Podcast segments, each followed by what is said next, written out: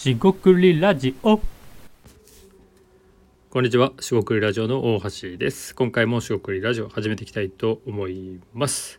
えー今回ですね、ちょっとした、えーっと文章、言葉の話題ということで、えーっとそんな簡単な、えー話ですが、えー喋っていきたいと思います。今回もどうぞよろしくお願いいたします。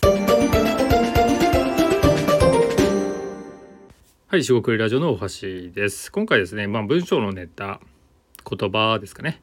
え話題ということで、まあ、本当に、え些細なお話ということで簡単に、え今回は切り上げたいと思うんですが、えっと、文章ですね、まあ、メールとかメッセージとか特に、えっとまあ、初対面の人じゃなくてもいいんですが初対面の人とか、えメールを書くことが多いんですが、まあ、そういった文章を書くメッセージを書くときに、えー皆さんっていうかですねリスナーの、まあ、あなたはどのように最初冒頭書くでしょうかと。まあ、えーその人の名前ですね。何々様って書いて、えーまあ、お世話になりますとかね、お疲れ様ですとかいろいろあると思うんですが、その挨拶がまあいろいろあれど、えーと、ありがとうございますというですね、え言葉を使うことが僕は多いと。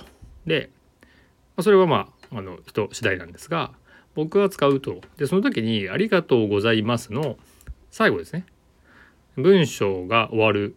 もしくは開業するので、え句読点ってことで句点ですかね。丸をつけるわけですね。句点ですね。で別に丸でいいんですがありがとうございます丸。で次の行に行くってことなんですが最近ですねあのちょっと元気を出そうみたいな。別に元気はないわけじゃないんですけどありがとうございますの後にカンターブですねエクスクラメーションマークですかまあ、あのびっくりマークですね。簡単符をつけて、まあ、1個ですね。2個つけるとくる。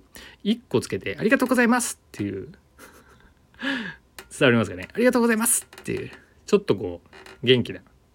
まあ、ガソリンスタンドとか、まあ僕は行かないですけど、ガソリンスタンドとか元気いいですよね。あと、まあ、えー居酒屋とか、えー接客ですね。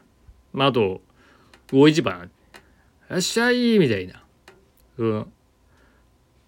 簡単符ですね。